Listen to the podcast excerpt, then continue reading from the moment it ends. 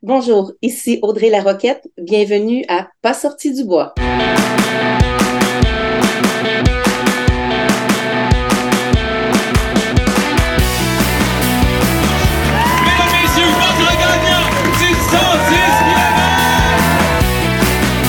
Si tu commences à te sentir bien en courant un ultramarathon, fais-toi-en pas, ça va passer. Grand champion du 125 km, c'est la Minute NAC et tout d'abord, tout le monde, je vous souhaite une bonne année. Et qui dit nouvelle année dit souvent résolution. Puis, ben, il y en a que c'est dans leur vie personnelle, mais il y en a que c'est dans leur vie sportive. Puis, on le sait, pour beaucoup de monde, la nutrition dans le sport d'endurance, c'est tough. Puis, moi, je dis souvent que l'hiver, ben, c'est le meilleur moment pour tester des choses. Ça peut être votre résolution de nouvelle année. L'an prochain, vous ne bunkerez pas parce que vous allez avoir compris qu'est-ce que ça vous prend en termes de nutrition pour vos courses. Puis, ben, vous le savez, je vais vous parler de NAC parce que les produits NAC sont là pour vous et c'est le temps de faire des tests. Le Drink Mix, c'est un nouveau produit qui est arrivé chez NAC qui est vraiment révolutionnaire pour ceux qui, des fois, il y a des moments où l'estomac bang complètement. Ben, le Drink Mix vous lâchera jamais parce que c'est des calories liquides. Il y a tout ce qu'il faut là-dedans pour vous supporter. Moi, personnellement, j'aime ça le mixer aussi avec la nutrition solide, mais la combinaison de tout ça fait que ça donne un petit break à votre estomac pendant la course. Ça se digère vraiment très bien. Et il y a deux saveurs, que ce soit lime ou melon d'eau alterner un peu ça pendant votre course. Des fois, ça change le mal de place, puis ça passe tout le temps. Vous le savez, vous allez sur le nacbar.com, vous remplissez votre panier avec le nouveau Drink Mix, puis tant qu'à être là, ben, ramassez une coupe d'autres affaires. Vous utilisez le code promo pas sorti du bois et vous avez 15% de rabais. P-A-S-S-O-R-T-I-D-U-B-O-I-S. Bon début d'année et bon épisode. Ouais, ben, on n'est pas sorti du bois, hein? Bonne année tout le monde, premier épisode de 2023, l'épisode numéro 130. Aujourd'hui, je suis vraiment content parce qu'on commence l'année en force avec euh, une fille que, que j'apprends à découvrir en faisant mes petites recherches. Puis je le savais que c'est une ambassadrice, mais plus j'en découvre, plus je m'en rends compte que c'est le cas. Audrey Laroquette, bienvenue à Pas sorti du bois. Merci de me recevoir, Yannick, et puis euh, bonne année à tout le monde. 2023 qui commence. Je trouve il y a quelque chose d'intéressant. On vient de parler avant de commencer à enregistrer, d'avoir de, un journal de course, de suivre nos objectifs. Puis j'ai l'impression que au tournant de l'année, il y a ça qui se passe. Les gens font des bilans individuel où ils mettent ses médias sociaux, mais dans tous les cas, il y a une forme de bilan qui se fait de voir qu'est-ce que j'ai accompli cette année, puis vers où je peux me projeter. Les gens le font pour leur vie personnelle, mais les gens aussi le font pour la course. Puis les auditeurs, ben, je pense qu'il y a beaucoup d'auditeurs, auditrices qui sont des coureurs, des coureuses, qui se fixent des objectifs. Fait que c'est le temps de penser à ça tout le monde. Euh, Faites-vous des objectifs qui vous font peur? On dirait que c'était un thème récurrent, moi, l'automne dernier. Les gens, beaucoup d'invités m'ont parlé qu'il faut qu'il y ait une petite part de peur, il faut qu'il y ait une petite part de motivation, mais une petite part de peur dans les objectifs qu'on se fixe. Je sais pas pour toi, de ton côté, si ça arrive des fois de se fixer des objectifs et de se dire, ça va faire, ça va être tough, mais c'est motivant. Euh, nous, les coureurs, on a quelque chose de spécial. C'est que quand on fait le, party, on se réveille pas le lendemain matin euh, avec un tatouage, on se réveille avec une inscription à une coupe. c'est le genre de, choses que, que notre personnalité. Euh, moi, je suis une personne qui boit pas, mais je me souviens à l'époque, Drunk Me, pouvait acheter une course à Sober Me. Puis ensuite, Sober Me faisait hmm, c'était une drôle d'idée. Puis euh, ben, c'est ce que ça prenait pour se lancer. Mais en même temps, il faut comme un peu s'enlever la pression de faire toujours plus. Puis euh, ah euh, oui. toujours plus, je suis d'accord. c'est le slogan du, du Bromo Ultra, donner plus, courir plus. Mais en même temps, il faut s'enlever cette pression-là. Parce que la course, a ça de beau de s'adapter à notre vie. Puis moi, j'essaie de toujours rappeler ça aux gens parce que c'est pas grave cette année, là, tu as eu un bébé là, cette année. C'est pas grave de pas courir comme avant. Puis euh, cette année, euh, tu n'as pas envie d'aller faire cette course-là à nouveau parce que tu voulais la faire mieux. C'est correct, hein? ça, ça s'adapte. Hein? On court plus, on court moins, mais on reste un coureur. Exact. Les objectifs, c'est modulable. Quand on dit de se fixer quelque chose, comme tu dis, c'est pas nécessairement toujours plus. Des fois, c'est différent complètement. Il y a des gens qui ont été pendant des années sur des courses organisées, des dossards, des objectifs très chiffrés, organisés. Puis l'année suivante, l'objectif, c'est de pas avoir de course, puis de pas avoir de montre, puis de pas avoir de, de, de, stats, puis juste retrouver des fois le plaisir, parce qu'on peut en perdre un peu de plaisir à force d'avoir des objectifs, ou c'est des choses qui varient, mais euh, peu importe votre objectif, on vous souhaite euh, de les accomplir ou d'essayer. Puis des fois, juste d'essayer, c'est déjà un très, très, très grand pas, peu importe c'est quoi l'objectif. Mais là, on s'écarte, Audrey, on n'a même pas le temps de, te présenter, de parler de qui tu es. Avant toute chose, moi, je commence tout le temps à demander à mon invité qu'est-ce qu'il boit de son côté. Il est tôt le matin. Euh, qu'est-ce que tu as de ton côté? J'ai euh, un café euh, noir qui habituellement n'est pas noir, mais là, en ce moment, je vous accueille à mon travail. Et puis, après le congé des fêtes, j'avais pas confiance au lait qui était dans le frigo. je suis allée pour le café noir. Et puis, j'ai un smoothie fabriqué chez, chez, mon chum avant de partir qui qui est pas mal bon d'ailleurs. Fait que si jamais je m'étouffe, parce que je m'excuse, j'ai eu un bon virus euh, respiratoire euh, les deux dernières semaines, ben j'ai j'ai mes, mes boissons. Puis toi, qu'est-ce que tu bois, Yannick? Je suis sur le café aussi. Moi, j'ai eu la chance d'avoir un partenaire de café pour le podcast qui s'appelle Capic 1 Expédition qui font du maudit bon café. Oh! Fait que c'est Ray Ab que, que, que, tu connais probablement, qui, euh, qui est à la tête de ça avec une belle équipe, mais ils, sont le fournisseur officiel de café. Fait qu'on fait des enregistrements le matin, mais j'ai la chance d'avoir un Expedition Roast aujourd'hui. Donc, cheers à toi, Audrey. Merci. Je suis vraiment content de commencer l'année avec toi. Avec ma petite blog de, sport adapté en passant. Ben, c'est ça, mais je pense qu'au-delà de la tasse, on aura l'occasion d'en parler parce que tu es la directrice adjointe de la Fondation des sports adaptés. Tu es aussi la fondatrice présidente du club de trail de Bromont.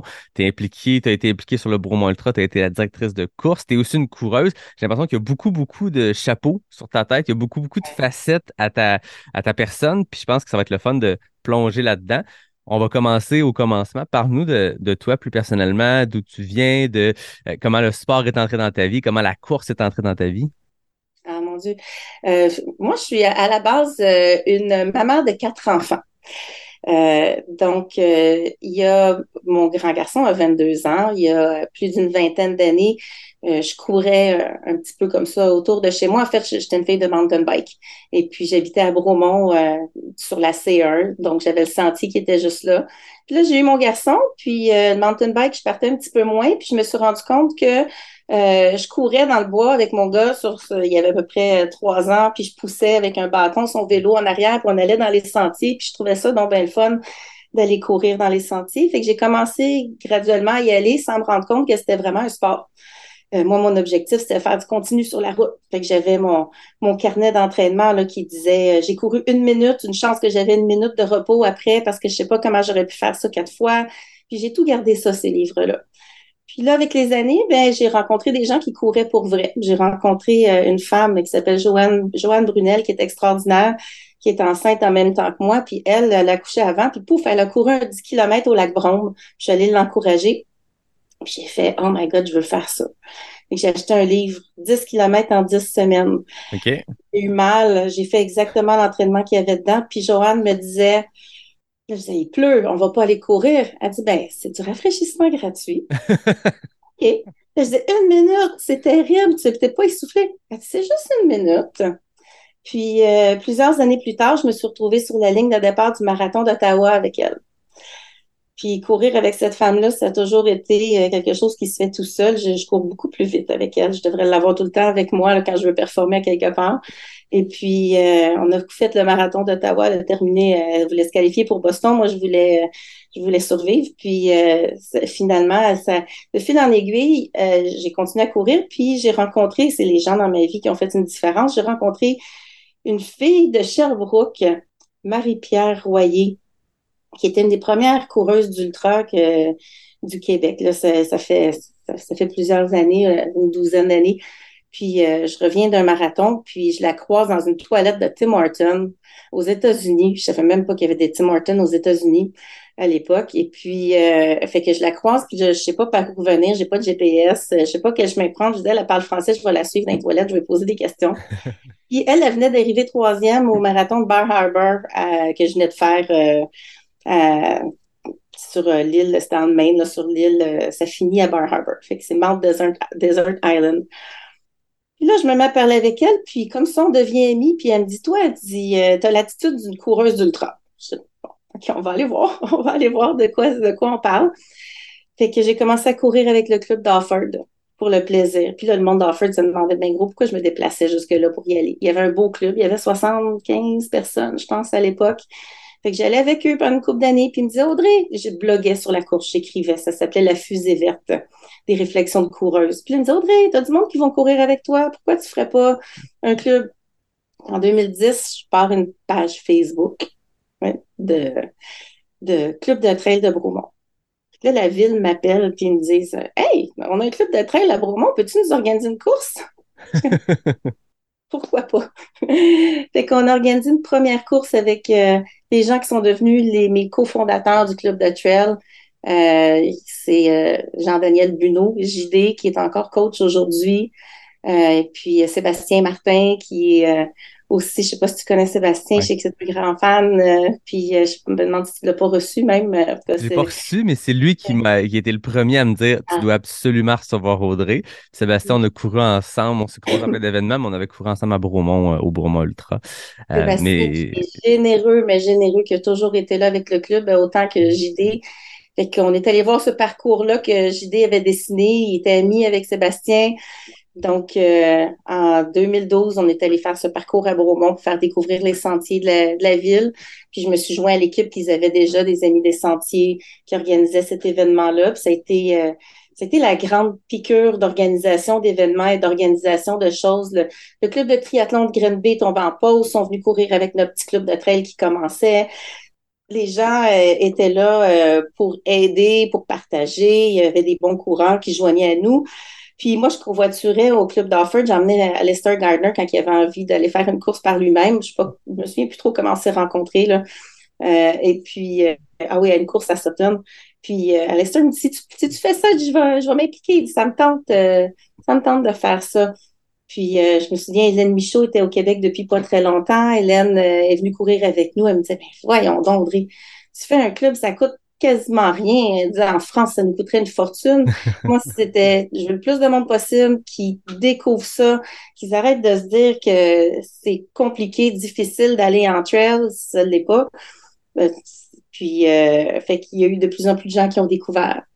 Puis là, ben, de fil en aiguille, ben, de reste, la, fondation du premier Bromont Ultra avec une équipe fantastique, euh, puis plein d'autres choses qui se sont joints à ça ça a fait boule de neige assez rapidement. J'ai l'impression du moment que tu dis que tu as rencontré Marie-Pierre dans une toilette de Tim Horton qui te dit que tu devrais faire de la trail, puis boum, tout ça s'est enchaîné. Puis euh, j'aime le fait que c'est quasiment pas, pas par hasard, mais que tu décides de lancer le club de trail Beaumont parce qu'on tu découvres le club de trail à Harford, puis rapidement, c'est devenu euh, ben, une institution dans le sens où les gens, il y a beaucoup, beaucoup de monde qui gravite autour du club de trail Bromont, beaucoup de monde qui y sont passés, puis ces choses-là font aussi des, boules de neige. Je veux dire, le rayon s'étend, puis les gens passent par le club, soit ils restent, soit prennent un chemin différent par après, déménagent. Eux, de leur côté, parlent de trail. Puis c'est ce genre d'initiative-là qui fait qu'aujourd'hui, on est face à un sport qui est en explosion de popularité. Les, les, les, les gens qui participent à des courses de trail, ça augmente d'année en année. Ben, c'est plein d'initiatives comme le Club de trail de Bromont qui ont leur, euh, leur, impact sur ça, puis l'impact sur notre sport. Hein. À Bromont, euh, le club, j'ai toujours voulu avoir ça très, très inclusif. Mm-hmm. Euh, je me souviens, le premier Bromont Ultra, dans nos euh, helpers, vraiment, moi, j'ai eu des mentors pour organiser un événement de, cette envergure-là. La première année, les, les co-organisateurs qui sont venus me voir pour me dire hey, c'était Gilles Poulain du Bromont Ultra. Il me disait Moi, je cours des ultras, des 100 miles, je ramasse de l'argent, j'aimerais ça en avoir un à Bromont qu'Alester puis moi, on a drafté un dessin euh, de, parcours. On a dit, OK, on fait ça deux fois sur une napkin dans un, café. wow. Euh, puis euh, je dirais qu'Alester est beaucoup plus responsable pour, que moi pour les douleurs que vous pouvez endurer dans cette course-là. Là, c'est vraiment lui l'ingénieur de ça. Puis bon, ça a continué. Mais pour dire que c'est ça, ça a été toujours des gens qui ont emmené quelque chose, qui, qui ont fait évoluer vers quelque chose d'autre. Puis, euh, à ce premier Bromont Ultra-là, il y avait les directeurs de courses de toutes les autres courses majeures du Québec qui étaient là pour nous aider. Ah ouais? Euh, Côté du Haricana, il en était à sa deuxième année. On était allés ensemble courir l'Ultra Trail, euh, à l'époque c'était North Face Endurance Challenge, celui d'Ontario qui n'a pas vécu très longtemps, à Blue Mountain. On venait de courir ça ensemble. On avait loué un condo là-bas, puis on, on était resté à travailler sur nos courses. Puis là, il était présent à notre course. Il y avait Dan Desrosiers, le grand Manitou des, courses avec les Ultimate 6C. Puis lui était dans le mountain bike avant. Dan, lieutenant Dan, qu'on l'appelle, ça, a été la, personne qui a complètement euh, fait, me fait faire un 180 sur euh, ma vision des choses pour organiser des événements. Fait qu'on avait, on avait les gens de, des courses thématiques, on avait les gens de, des courses gourmandes qui étaient là. Les directeurs étaient tous ensemble, puis ça travaillait ensemble c'était jamais vu. C'était absolument fantastique. Il y a juste Nicolas Taillefer à, qui je me suis excusée parce que notre course était une semaine d'écart avec le, le X-Trail. Il dit, c'est proche pas mal. Puis lui, il était bien, occupé avec sa course, c'est sûr, mais on s'est quand même croisés les gens sont, ont été fantastiques dans ces aventures-là, puis c'est hyper important à Bromont. On accueille les autres clubs, on leur charge rien s'ils viennent nous voir. Euh, c'est important. Je trouve qu'il y a ça dans notre communauté, dans notre sport, cette entraide-là, on l'a vu à, plein de moments post-pandémique aussi. Je sais qu'à un moment donné, les directeurs de course de certains événements se parlaient pendant la pandémie. Comment on gère ça? Comment on s'adapte? Puis après ça, Arikana, qui a réussi à avoir lieu dans la pandémie, a comme été une espèce de test pour tout le monde. Puis en 2021, les autres courses sont inspirées. Il y a cette entraide-là entre les coureurs pendant les courses. Il y a cette entraide-là dans les clubs de trail. Il y a cette entraide-là entre les organisations. Puis c'est le fun de l'entendre aussi à travers toi qui as vécu les débuts du Bromont Ultra, qui est un événement qui est devenu euh, rapidement fort puis important pour notre sport, de voir que c'était à la base de ça. Puis tu parles de, d'inclusivité, c'est important que le club de trail le soit. Puis euh, il y a beaucoup de ça, des clubs de trail qui sont organisés parce qu'il faut une, organisation, mais qui c'est pas compliqué. Tu peux te pointer, tu peux t'inscrire, ça coûte pas la peau des fesses parce qu'on veut que le monde bouge, c'est ça au final. Fait d'entendre tout ça qu'à la base du Bromont Ultra, il y, a, toute cette belle histoire-là, cette entraide-là. Je suis pas surpris, mais c'est le fun de l'entendre. Puis regarde, c'est rendu euh, le, le Bromont Ultra célèbre pas son, son, son, dixième anniversaire cette année, ou en tout cas sa, sa dixième édition. C'est 2014, ils sont rendus à ah, 2014. 2014. On avait deux ans d'expérience quand, quand on a créé ça, là. Puis euh, ça a vraiment ça, ça a prospéré, euh, ben prospéré. C'est pas lucratif, là, c'est la seule course qui est totalement philanthropique, ce qui est absolument fabuleux. Là. Cette ben, année, ils ont ramassé au-dessus de 600 000 ah, ça n'a aucun sens. Ça n'a aucun sens. Quand tu mets bout à bout tout ce qui a été amassé par le Bromont Ultra, c'est complètement fou. moi, je donne souvent l'exemple, ben, je dis souvent que ça donne des fois un sens à un sport qui, pas qu'il n'y en a pas, mais des fois, on se questionne, ne serait-ce que comme coureur. Tu te dis, je m'entraîne, je mets beaucoup d'heures là-dedans, puis moi, je suis quelqu'un, des fois, qui recherche un peu le, le why, le pourquoi je fais les choses. oui, j'aime ça, puis ça me procure du plaisir, mais je pourrais aussi me procurer du plaisir à courir trois fois moins de kilomètres, puis j'aurais plus de temps pour moi, puis j'aurais quand même du plaisir parce que je crois, mais pourquoi on veut repousser ces limites-là? Puis des fois, l'aspect caritatif qu'un Broma Ultra peut avoir, que certains projets solo que les gens vont organiser, qui vont le faire pour une cause, une course comme Cryo au Lac-Saint-Jean, qui est, c'est pareil, il y, a une, il, y a, un aspect caritatif qui vient donner un sens à notre sport puis dire je fais pas juste ça pour mon propre plaisir. C'est déjà beaucoup de le faire pour soi, pour être bien dans son corps, dans sa peau, pour avoir des beaux objectifs. Mais quand on le fait, puis en plus, ça peut aider des gens, on dirait que ça, boucle la boucle, puis ça vaut la peine d'aller euh, monter la lieutenant Dan deux fois, puis avoir les jambes pétées, puis de. J'ai aimé comment tu t'es déresponsabilisé. Non, mais si vous souffrez, c'est la faute de l'histoire. oui, on, essaie de vendre des poupées vaudou euh, de toutes les coachs du club, c'est celle d'Alester qui se vend vraiment le mieux. Ah ouais, ok. c'est une blague. C'est une blague. Mais euh, oui, la lieutenant Dan, c'est ça. C'est drôle parce que moi, le Bromo Ultra, j'aurais certainement pas l'occasion de le courir euh, avant un bon bout de temps. Euh, parce que ben, j'ai couru en équipe à toutes les années. Je suis partie sur le premier départ, euh, toutes les années où on pouvait le faire. Là, j'ai fait le 25, le 12, le 6, quand ça partait à 3h45 du matin. Je donnais le départ les premières années. J'avais le micro, je donnais le départ, je remettais le micro, puis je partais en courant. c'est des souvenirs là, qui vont rester gravés. Mais euh, maintenant, je le fais avec la Fondation des sports adaptés, le Bromont Ultra. Ben je me souviens, là, Steve Charbonneau qui est arrivé en 2015 avec ses DAU, qui sont des fauteuils pour courir en, en montagne. Je peux te le montrer. Je sais que les gens ne l'entendront pas, ceux qui écoutent le podcast. Mais euh, ici, là, sur mon cadre, on voit une petite fille qui est assise dans un DAU. Puis on traîne ces, euh, ces fauteuils-là, ces fauteuils-là en montagne, on les traîne. On les pousse, on les tire, euh, puis on réussit euh, à passer dans des sentiers relativement techniques. C'est sûr que moins c'est technique, plus c'est accessible pour les bénévoles d'aller ben partout avec ça. Puis au Bromont Ultra, ben, on le fait en équipe. Fait qu'on se dit qu'on essaie de faire 80 kilomètres avec chaque DAU. Fait que là, cette année, on en avait quatre qui tournaient sur le parcours. Et puis, c'est des équipes d'à peu près huit coureurs parce que c'est plus exigeant en ben sentier. Puis, euh, fait qu'on tourne, on a euh, des gens en mobilité réduite qu'on assoit, euh, qui s'installent dans le DAU. Il y en a qui peuvent aider avec des bâtons pour avancer. Puis, on tourne pendant des heures puis des heures. On fait le parcours de 6 km du Bromont Ultra. Fait que moi, je gère ça, ce qui fait que je peux pas vraiment aller aller courir euh, mes courses maintenant euh, en même temps. Fait que je vais courir avec le DU. Euh, fait que je mets mon orgueil de côté. je, je, suis euh, ces bons coureurs qui sont motivés comme des fous au Ultra. Cette année, on avait des militaires, des jeunes du Collège royal militaire de Saint-Jean. Il y en avait au-dessus d'une vingtaine qui couraient pour la Fondation des sports adaptés. J'ai fait mes meilleurs temps sur les parcours, ah les parcours de 6 km à vie. ça y allait. oh, oui, j'étais presque accrochée en arrière du DU à me faire traîner. Là, ça, a été souffrant. Euh, parlons de la, Fondation des sports adaptés, parce que je le disais tantôt, tu es directrice adjointe. Parle-moi de comment cette implication-là auprès de cette fondation-là est arrivée sur ton, sur ton parcours. Euh, en fait, je connaissais la fondation euh, du début du club de trail. Oui, déjà avec le Bromo Ultra. OK, c'est avec le Bromo Ultra que je l'ai connu en 2014.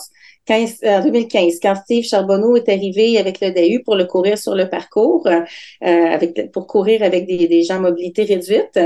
Fait que moi, à cette époque-là, j'étais encore directrice de course euh, du Bromo Ultra. J'ai fait ça les trois premières années, mais mon mandat, c'était pas de c'était pas d'être directrice à vie, c'était pas la course m'appartenait pas, c'était vraiment de d'aider à à démarrer tout ça avec mhm. l'expérience que j'avais.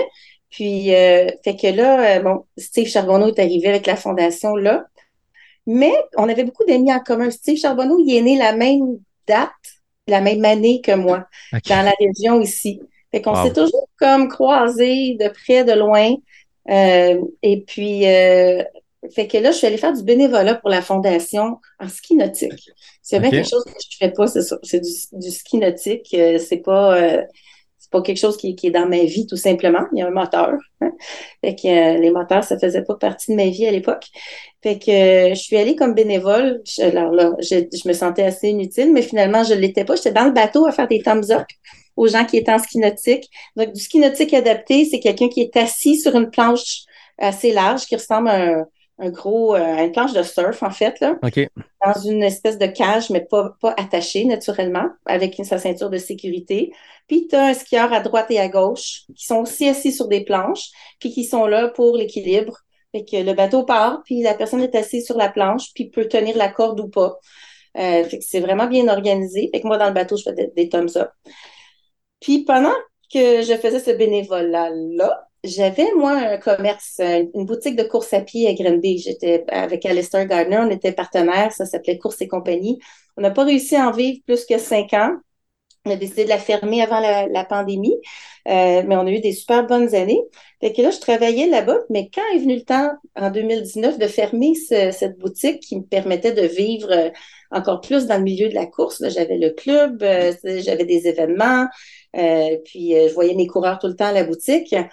Euh, là, je savais pas ce que j'allais faire. Vraiment, là, il y avait un, gouffre en avant de moi, là, de me dire si je saute de ce bateau-là, je vais nager jusqu'où avant de trouver quelque chose qui, qui me satisfait.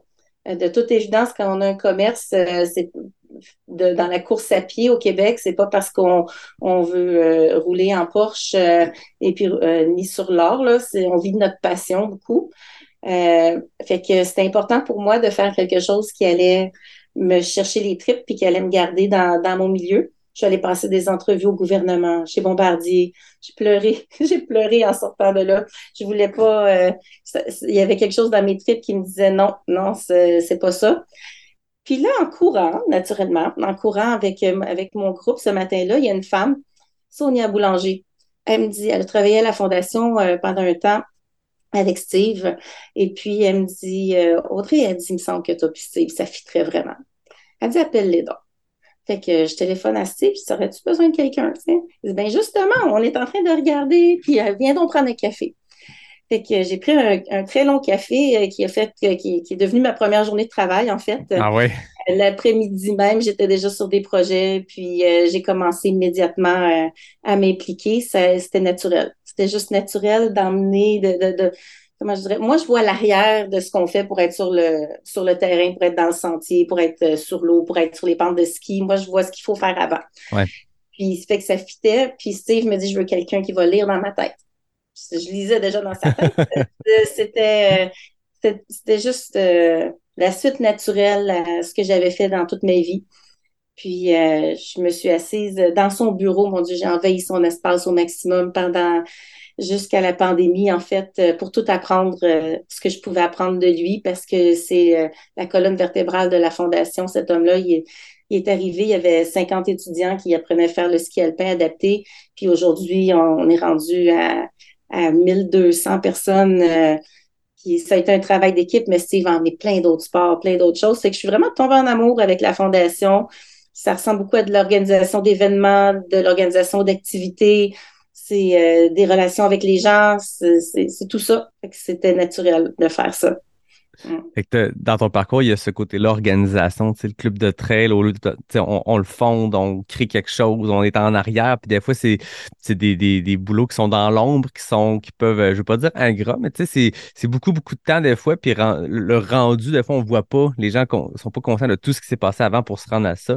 Pour moi, Ultra, je pense que ça a été semblable, c'est beaucoup, beaucoup d'heures, beaucoup de temps pour que le jour de la course, les gens aient du plaisir. Puis là, comme tu dis, la fondation, toi, c'est de voir comment on se rend à quelque chose. On organise, ça va être ça le produit final, comment on se rend à ça. Toi, tu te plais dans ce rôle-là, de dans l'ombre, de pédaler, de travailler fort, puis de se rendre à quelque chose pour bâtir euh, quelque chose? Totalement. Ça me motive énormément de, pour voir le résultat euh, après, mais toute l'organisation, la préparation. Mais le Bromont Ultra, par contre, ça, c'est un travail beaucoup plus d'équipe que dans le club de je me débrouille pas mal en consultant, puis je fais je fais le gros du travail vraiment toute seule, puis c'est c'est correct. Ça, ça grandit de manière organique. J'ai des bons outils. Puis euh, j'ai pas une grosse équipe, mais quelque chose comme le Bromont Ultra ou la Fondation des sports adaptés, on peut pas tout faire. Faut faut diviser selon nos forces, euh, selon ce qu'on aime faire. Au Bromont Ultra, on avait François Monette qui était le, le côté là, mon Dieu, c'était le, cerveau d'organisation de tout mettre euh, par écrit, là, comment, qu'est-ce qu'on faisait? Sans lui, on aurait été totalement perdu, là. Euh, parce que tu as plein de, Il est visionnaire aussi, mais tu en as qui sont visionnaires et qui ne savent pas le, mettre nécessairement mm-hmm. sur papier. Là. Fait qu'on avait une équipe fantastique. Bromo Ultra, c'est comme. T'as Gilles Poulain, là, qui est vraiment, on s'avoue, là, qui était le cerveau de ça, là. Puis t'as genre 27 personnes après, là.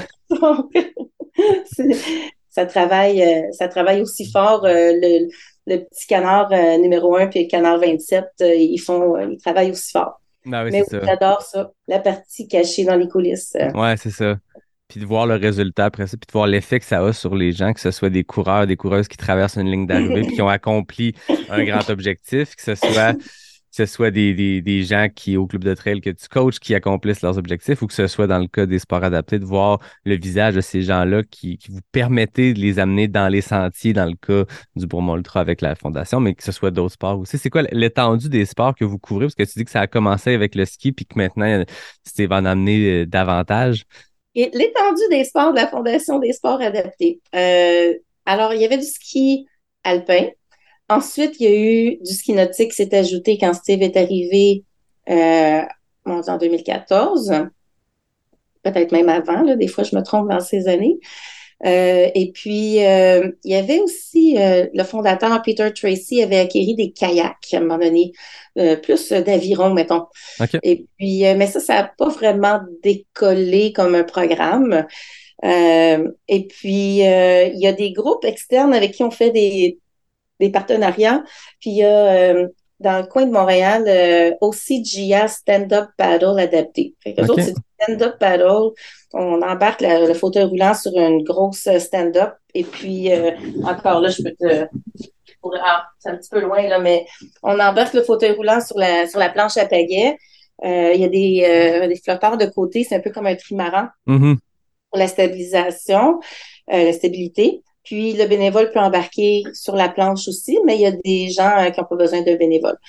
Euh, ils sont capables de pagayer tout seuls, mais bon, d'autres non. Euh, on peut aussi asseoir la personne directement sur la planche avec des flotteurs qui stabilisent. Fait y a eu le stand-up paddle qui est arrivé comme en troisième avec OCGA. Puis là, la fondation est devenue de plus en plus autonome.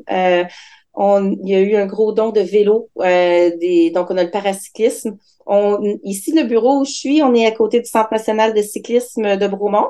Fait qu'on est vraiment là, on traverse le stationnement, puis on est là, on est dans leurs anciens locaux euh, avant qu'ils construisent le gros vélodrome.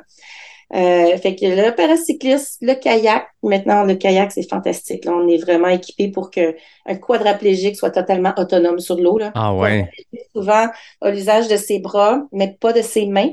Donc euh, tout le les épaules, la tête, les bras, mais pas les mains. Fait qu'on réussit à positionner les mains avec des gants spéciaux qui glissent dans une fente.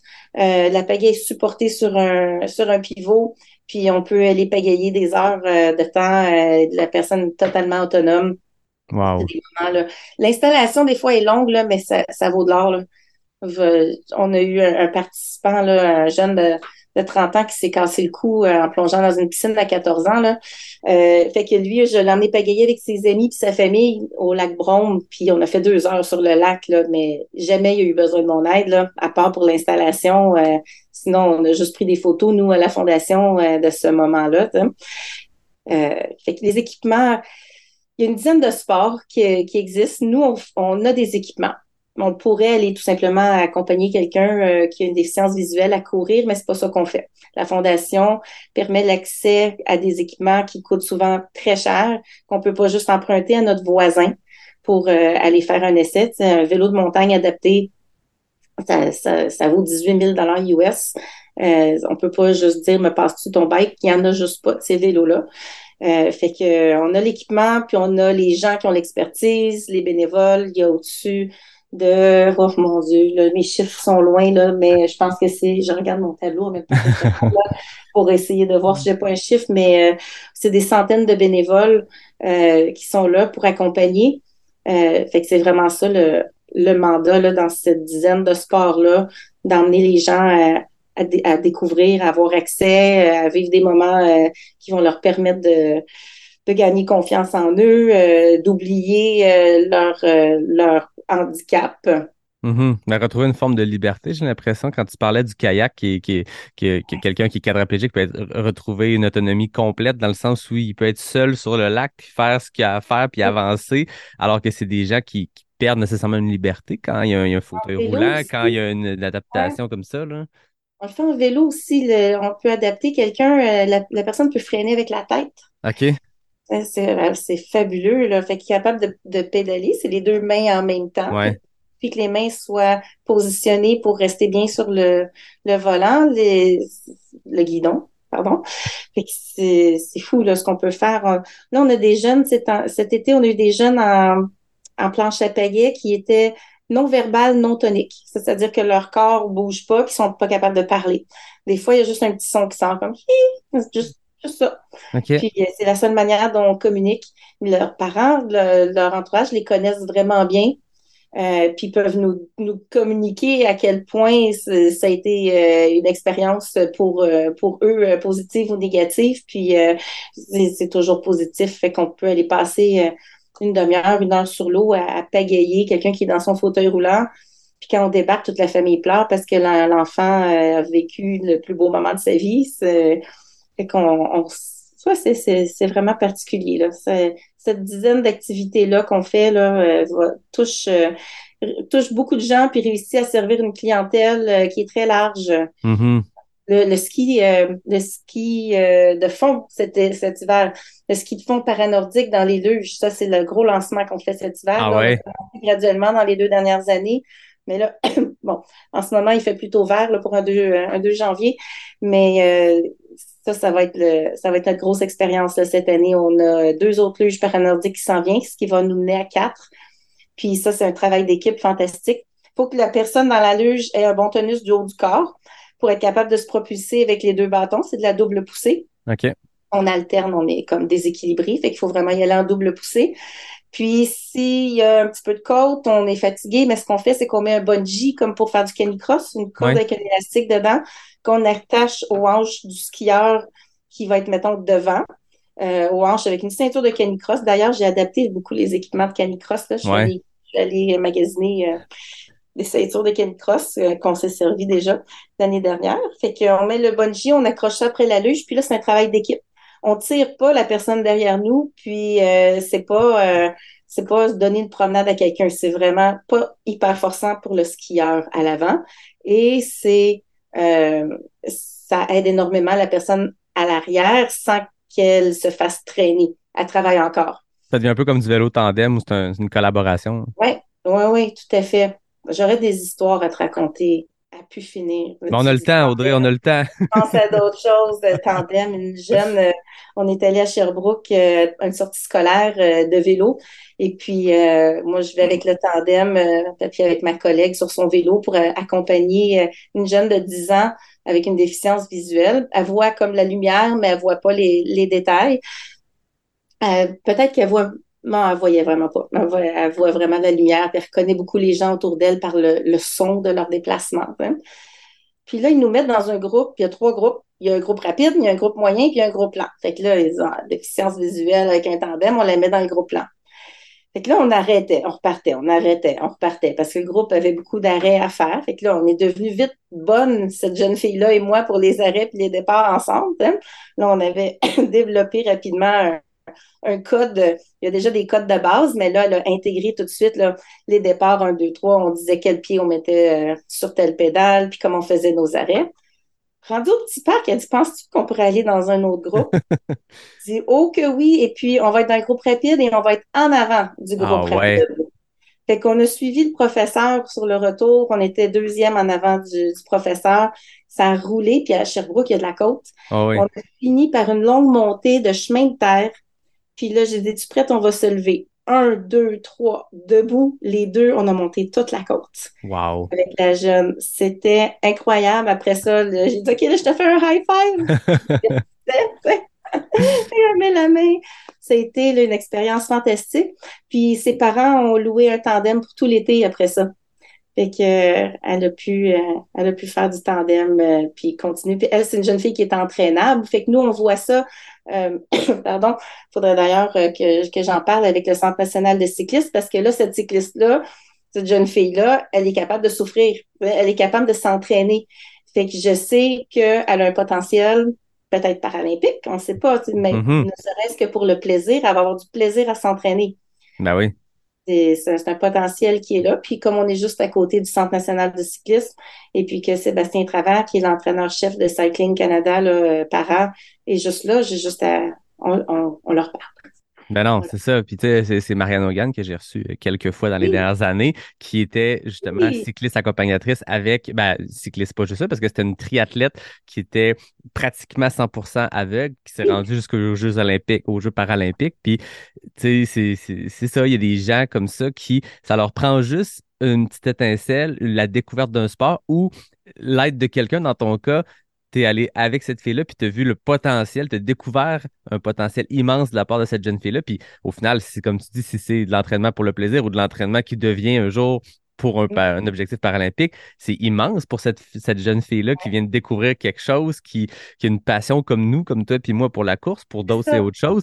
Des fois, ça, ça, prend juste la petite bougie d'allumage, puis la petite tape dans le dos, puis l'aide parce que c'est un sport adapté, ça prend un bénévole avec, puis ça peut, euh, ça peut changer des vies. Vous devez changer des vies euh, au quotidien, puis c'est beau comme ça de, t'entendre, puis de voir l'impact que vous avez pour ces gens-là. Changer des vies, c'est ça qui fait que tout ce qu'on fait avant, comme je disais tout à l'heure, dans le bureau, euh, à notre ordinateur, puis partout, c'est ça qui, qui nous motive. Puis j'avoue que c'est un beau petit bonbon aussi de, pouvoir dire, ben, vendredi après-midi, on fait du ski élite à Bromont avec nos gens qui sont autonomes. Euh, la limite entre le travail, euh, je dirais personnellement, la, frontière entre mon travail et mes loisirs est floue. Mm-hmm. elle, est, elle est floue, puis je pense que c'est une grande chance. Je souhaite à tout le monde de, vivre ça, de, trouver que leur travail, c'est aussi bien que leur loisir. Une extension de leur passion. Euh, c'est pas toujours les fleurs, euh, c'est pas toujours le grand bonheur et, on flotte. Il y a, de la vraie job. Mais au final, quand je reviens d'un voyage à quelque part, je suis jamais triste de retourner au bureau. Non, c'est ça. Je pense qu'au quotidien, le why, la raison d'être de ton travail, de pas être loin à, à trouver. Oui, il y, a plusieurs raisons, c'est sûr. Puis ouais, je pense que tu as bien raison, Yannick, euh, en disant ça je trouve, je trouve ça beau que, que, vous soyez capable d'amener ces gens-là à, à, se dépasser. Euh, j'ai le goût de revenir à toi de dépassement parce qu'on a parlé beaucoup de l'implication que tu as eue pour les autres, pour, avec le club de trail, faire découvrir ce sport-là, ta boutique de course, euh, la Fondation des sports adaptés. J'ai le goût qu'on parle d'Audrey la coureuse parce que euh, tu as aussi toi-même tes propres objectifs, puis tu as fait des courses, ça fait longtemps que tu cours en trail, tu as participé à plusieurs événements. Parle-moi un peu de cette, euh, cette portion-là de ta vie comme coureuse. Tu parlais de le, North Face Endurance Challenge en Ontario. J'ai vu que tu as fait le Montreux Trail Festival. Tu t'es Ah, promené pour la course. Parle-moi de, ça, parle-moi de ça. Écoute, avoir ta réaction. Parle-moi du Montreux Trail Festival. Ah, ça, c'était une première édition, c'est en Suisse, à Montreux.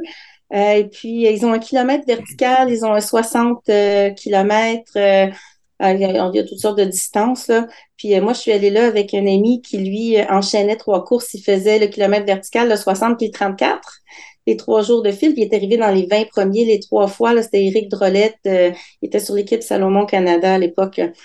Puis, on avait eu un fun noir à faire ça. Moi, je faisais le 34. Pardon. Moi, mes deux parents sont français. Euh, donc, euh, je suis, euh, je suis européenne à, à, à moitié et je suis née ici. Fait qu'on a atterri en France. On s'est rendu en Suisse.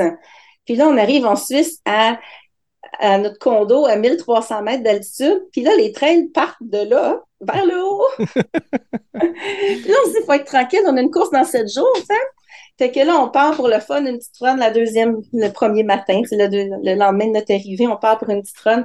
Je pense qu'on a fait 18 km, 2500 mètres de montée Euh. pour le fun. Parce que là, j'avais une cuisse pétée qui faisait mal. J'ai comme, j'ai mon Dieu, on s'est tellement laissé emporter. On était dans, puis là, j'ai découvert que j'avais le vertige. Je savais pas. Parce qu'à 2000 mètres d'altitude, quand ça tombe des deux côtés, il y a comme un, côté, euh, une perspective que j'avais pas connue dans ma vie au Québec. Fait que euh, ça a été euh, ça a été toute une découverte. Fait que là, on a les jambes pétées. Puis ah oui, j'ai une amie qui, qui était à Chamonix pendant ce temps-là, Karine Darche, qui est devenue directrice du Bromont Ultra après moi. On s'entraînait ensemble. Puis au Québec, j'avais dit Hey, j'ai une opportunité d'aller en Suisse. Euh, tu sais, euh, ça, je, je vais aller faire une course. Attends, je vais être à Chamonix en même temps, je vais y aller avec toi. Fait que là, on part de la Suisse, on va faire un tour au Mont Blanc. Fait que là, cours au Mont Blanc, au plan de l'aiguille, euh, c'est une course de récupération, il fallait récupérer la course de quand on était arrivé. Euh, Eric, lui, il était top shape, là, il partait, il était allé rejoindre le glacier, euh, il était vraiment, il était en feu, c'était vraiment un super voyage. Fait un petit peu là-bas au Mont Blanc, ça commençait à aller mieux. Ensuite, euh, bon, Eric fait ses courses, euh, je, le, je le soutiens là-dedans, je le suis. Karine vient nous rejoindre. Euh, c'est la troisième journée des courses euh, en Suisse. Mais là, tu es dans les alpages. C'est inexplicable. C'est tellement différent. Ta montagne, elle est, elle est en, en, en gazon, en foin, en fait, parce que eux, ils lâchent euh, au printemps les vaches, là, puis ils partent, puis ils reviennent juste à l'automne. Fait que tu as des sentiers là-dedans, mais c'est vraiment tout ouvert, puis c'est c'est les Alpes. Fait que, euh, fait que c'est ça, on était à la troisième journée, puis c'est le tour, euh, c'est mon tour de faire la, course, mais je me suis familiarisée en suivant Eric d'un ravitaillement à l'autre. hein. Fait que euh, là, euh, commence ma course, ça part par une montée, je me souviens plus. C'était quoi, 700 mètres de dénivelé, direct en partant dans les alpages. Là, tu as les femmes de la, de la place, là, qui ont, mon Dieu, mon Dieu, l'air d'avoir plus que 70 ans. Là, J'ai des excellents coureurs dans le club qui ont du 70 ans, ça leur enlève rien. Mais là, partir avec ça, là, elles marchent, là, elles plantent leur bâton. Plante, marche, marche, marche, plante, marche, marche, marche, plante, marche, marche, marche. Des horloges. Puis là, elles nous distance. Personne qui court là-dedans, là. Elles nous distance, elles s'en vont, là, tu les revois jamais, là.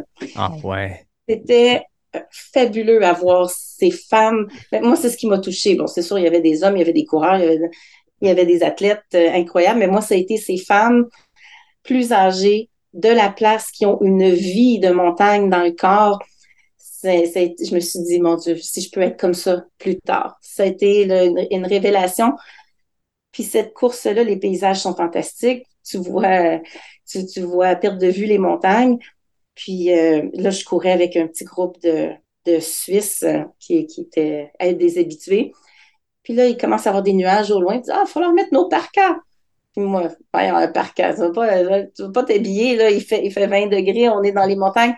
Ils m'ont dit, ma petite québécoise.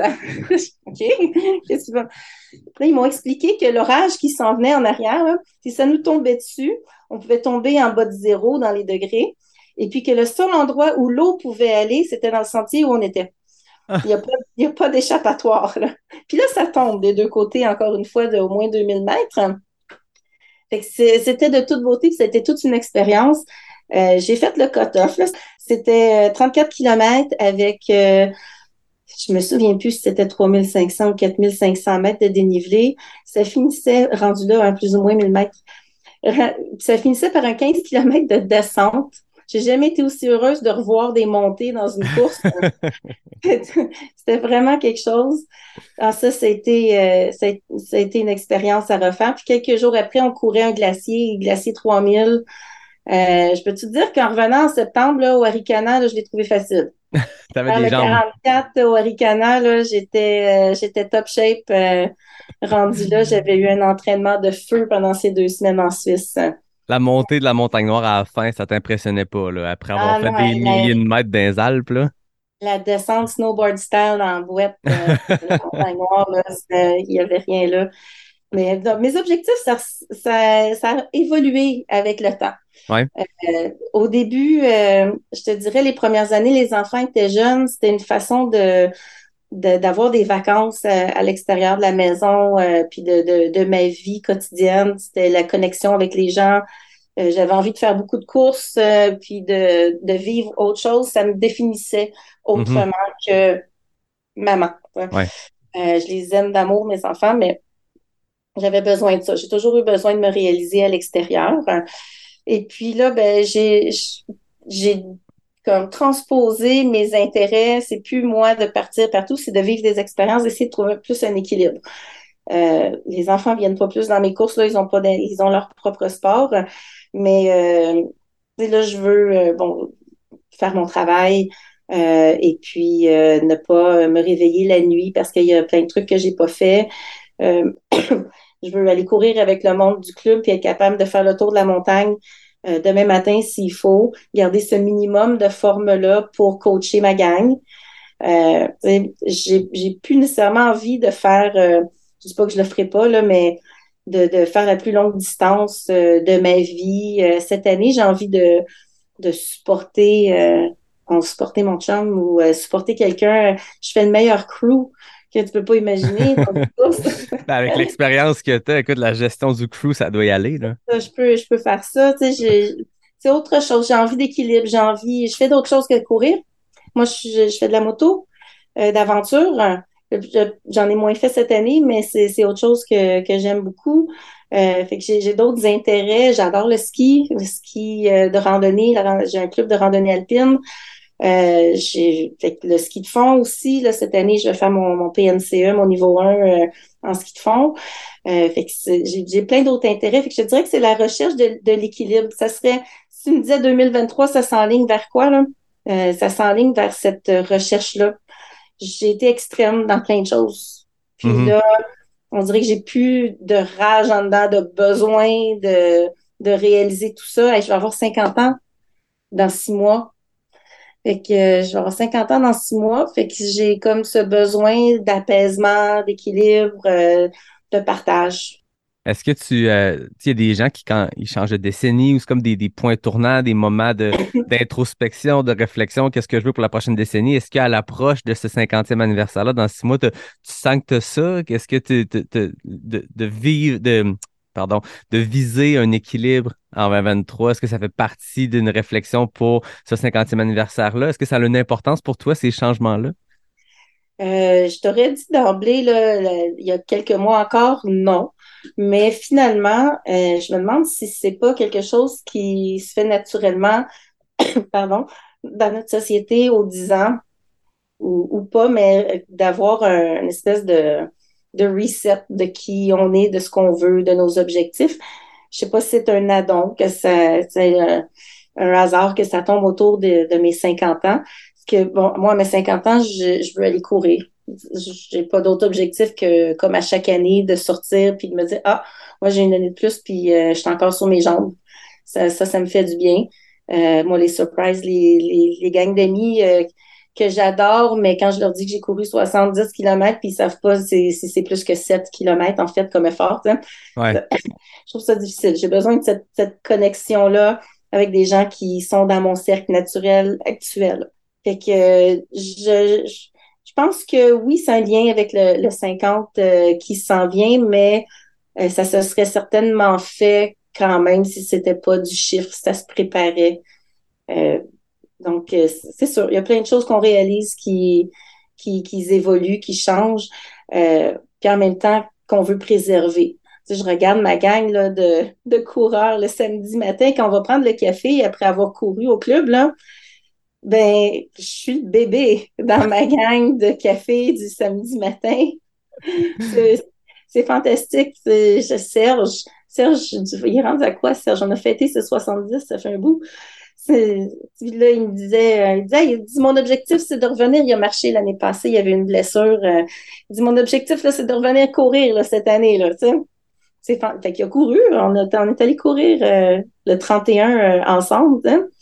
C'est, en fait, moi, j'ai marché à cause de, ma, de mon, virus, là, mais c'est fait qu'il y a des choses qui changent, qui évoluent, je cherche l'équilibre, mais en même temps, il y a tellement de choses que je veux préserver, puis que je sais que c'est faisable, parce que j'en ai des exemples euh, à tous les jours. Euh, on a remis, le club a, 270 membres, euh, le club de trail de Bromont. Je serais curieuse de savoir, je dis souvent que je pense que c'est le plus gros au Canada. Ça, se pourrait. Je suis pas totalement sûre, là. mais à part un club qui inclurait tous les autres sports que le trail, là, mais je pense que juste Trail, il y a pas mal de monde. Puis euh, sur cette grosse gang-là, il y en a énormément qui sont des, exemples. La moyenne d'âge est dans la mi-quarantaine. OK. Euh, donc, c'est pas, euh, c'est pas un sport de petits jeunes. ça prend un certain équilibre dans la vie pour en, faire un mode de vie, pour vraiment en, profiter. puis ça, devient une partie de, nous-mêmes de, de, faire tout ça. Ça se fait pas on, sort de la course, on vient dans la course, on sort de la course, on vient dans la course, mais à un moment donné, ça reste. Ouais. Je pense que le trail ici, c'est peut-être euh, ben, le, club de trail puis la moyenne d'âge est un bon exemple, mais euh, en Europe, c'est vraiment beaucoup ça. Moi, c'est ce qui m'a marqué le plus. Puis je le savais, je n'avais entendu parler qu'en Europe, les moyennes d'âge sur les courses étaient plus élevées que ce qu'on peut retrouver ici en Amérique. Mais en allant cet été courir euh, à, à l'UTMB, tout ça, j'ai vraiment vu ça. J'ai passé ma course à courir avec des gens autour de moi, à dépasser, me faire dépasser, à jaser puis des gens dans la cinquantaine, dans la soixantaine, puis même jusqu'à 70 ans. Puis c'est très inspirant de voir ça parce que on s'entend, tu t'en vas courir, euh, dans le cas de la CCC, on est 1900 coureurs. Personne est là pour des, des, positions. On est 700e ou 300e ou 1200e. On... la faire? Je l'ai faite l'année passée. Wow. tu, tu jases avec ces gens-là, puis tu vois à quel point eux c'est ça l'objectif au final, c'est d'être capable d'accomplir ce que ces gens-là accomplissent. Tout est là à suer, puis à essayer de monter un col, puis à avoir 2, 3, 4, 5 000 mètres d'impact, puis tu es à côté de ces gens-là qui sont des forces de la nature, puis tu te dis, il y a 60 ans, il y a 70 ans, puis il accomplit encore ça. C'est ça l'objectif. C'est pas une position, c'est pas un temps, c'est pas euh, peu importe quoi, c'est ça. C'est de préserver. Puis là, on parle de quelqu'un qui court un, un, 100, un 100 km, peu importe, mais juste d'être encore capable de bouger, d'aller jouer dans le bois. Moi, je dis tout le temps qu'on s'en va jouer dans la montagne, qu'on s'en va jouer dans le bois, d'être capable de le faire longtemps, puis de mettre en, place présentement, même si moi, j'ai 31 ans, de s'entraîner intelligemment pour pouvoir le faire encore un autre 30 ans, puis dans 40 ans, puis de faire ça. Puis on a plein d'exemples autour de nous, mais je sens qu'au Québec, c'est beaucoup vu comme étant un sport, entre guillemets, de jeunes, puis ça l'est tellement pas parce que mm. les exemples qu'on nous montre, ce qu'on voit, ce qu'on, ce qu'on, met de l'avant, c'est beaucoup ces jeunes-là où on met beaucoup de l'avant le sport élite, les, les, gens qui vont aller battre des records, qui vont gagner des courses. Mais quand tu regardes un enclos de départ d'une course au Québec, il y, a de, il y a de tout le monde, de tous les âges. Puis c'est ça qui est beau à voir. C'est des gens qui repoussent encore ces limites-là à des âges avancés. Puis tu te dis, OK, voilà, c'est ça l'objectif à, terme. Là. Ben, moi, je pense que je, je, je fais un bon, j'ai un bon équilibre avec euh, les gens autour de moi qui sont très performants, euh, comme quand on avait la boutique à Leicester, puis moi, à Leicester, c'était un coureur, on s'entend élite, performant. Euh, puis moi, j'étais la petite maman qui travaillait avec les cas d'enfants, puis qui était capable de faire les mêmes, les mêmes choses pour à la même vitesse. Là. Fait que on avait les deux, les deux, les deux extrêmes entre guillemets du coureur élite, pas d'enfant euh, qui, qui, qui en fait sa vie, et puis de moi qui que la famille, qui a des contraintes, puis qui est moins rapide c'est comme dire euh, tout le monde est capable. Tout le monde est capable, plus jeune, plus vieux, euh, ça, ça, dédramatisait la chose, ça la, ça la rend, comment je dis, ça la démocratise, c'est ça le mot que je cherche. Ça démocratise le, le sport de dire, ben, c'est pas grave. Au club, on a des, des niveaux, hein. il, y a des, il y a des groupes. Fait que c'est sûr que on va pas aller mettre notre, nous, on a un niveau coureur des bois qui est plus un niveau d'introduction. on les envoie pas avec le, groupe A, B, B+, courir. Ils, ils sont ensemble, les gens se, reconnaissent, ils vivent une expérience euh, qui recherche, euh, qui est commune, là, qui tout le monde vient trouver ce qu'il cherche, mais en même temps, ils vont aller plus vers le, même, euh, ils ont le même besoin que, je sais que notre coureur plus rapide, euh, comme Sébastien Martin m'a déjà dit, euh, il coachait notre groupe, notre groupe B à un moment donné. Il dit, OK, là, le café, là, c'est après, là. le monde commence à jaser, là. Non, le café, c'est après, là. Fait que c'est comme, OK, go, on court. Alors que dans le groupe Coureur des Bois, ben, on, on va plus s'attendre, euh, faire, on fait des retours dans tous les groupes pour garder le groupe ensemble, mais c'est différent. L'ambiance est, différente. Mais en même temps, tu peux mettre ces gens-là ensemble et faire se connecter. Puis moi, c'est ce que je remarque après 130 épisodes de podcast, c'est que les histoires de quelqu'un qui est plus mid-pack, backpack, va aussi inspirer quelqu'un qui vise la performance et vice-versa, parce qu'au final, on fait le même sport, on fait les mêmes courses. Puis c'est ce qui est beau dans notre sport, c'est que tu en fais le Bromont Ultra, que tu finisses premier ou deux centièmes, tu as été sur le même parcours, tu peux raconter les mêmes histoires, puis la discussion de parking après un entraînement est la même que tu as monté la, montagne en 32 minutes à fond la caisse ou en 1h10. Tu peux avoir la même discussion, tu peux, tu peux te connecter sur les mêmes choses. Puis c'est ce qui est beau de notre sport, c'est que dans un club comme le tien, au final, oui, c'est pas la même vitesse tout le monde, mais à la fin, quand tu prends ton café, quand tu jases dans le parking, tu as vécu les mêmes affaires, puis tu peux échanger là-dessus puis te donner des trucs. Puis il y a des gens qui sont extrêmement inspirants, qui visent vraiment moins de la performance, mais qui ont tellement une expérience immense dans notre sport, qui en font depuis longtemps, qui ont des trucs. Ben, la jeune fusée qui arrive, qui court euh, le, 10 km en 32 minutes, puis qui s'en va en trail, peut apprendre de ces gens-là, puis c'est de mixer ces gens-là. Puis c'est ça qui est le succès, je pense, d'un club de trail. Quand je regarde les clubs autour de moi, la performance, ça devient même pas secondaire, c'est en arrière complètement de la liste de priorités, puis c'est de mettre des gens ensemble qui ont une passion commune, puis de les faire échanger, puis tout le monde peut s'inspirer l'un l'autre, peu importe les résultats ou les podiums ou les performances. Hein. Euh, j'aimais beaucoup qu'à l'époque où tout le club partait du même endroit, je m'adressais à chaque fois à tout le club avant le départ.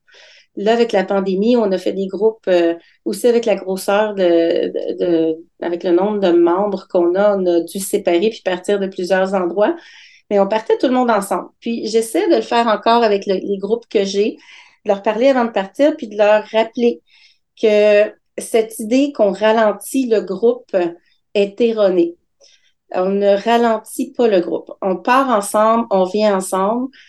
Quand quelqu'un revient vers l'arrière pour aller te taper dans la main et t'encourager, tu lui dis merci. C'est tout. Cette personne-là, là, elle est contente que tu lui dises merci parce qu'elle a l'impression qu'elle t'a aidé.